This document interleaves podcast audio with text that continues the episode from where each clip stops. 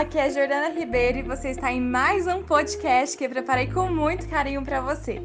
Eu espero que esse áudio te ajude a transformar a sua fibromialgia em superação e energia de vida.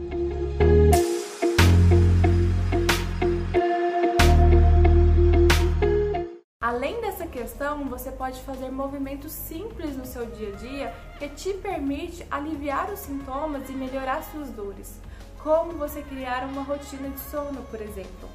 Um sono reparador produz serotonina e outros hormônios do prazer necessários para o seu bem-estar. Para que você conquiste tudo isso, é importante que você treine o seu corpo a se deitar sempre na mesma hora. Porque aí, quando chegar aquela hora, o seu cérebro já entende que é o momento de você ir se desligando. Outro ponto é não ingerir alimentos gordurosos e estimulantes como o café depois das 5 horas da, da tarde, né? Porque senão seu cérebro fica ativo você não consegue desligar. Tomar um banho quentinho, né? É outra coisa que você pode fazer para você se sentir bem e te ajudar ainda no sono.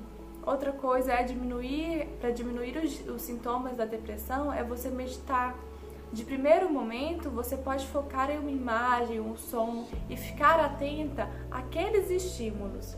Aos poucos, você vai voltando para si, fechando os olhos, prestando atenção na sua respiração e ter esse tempinho para você.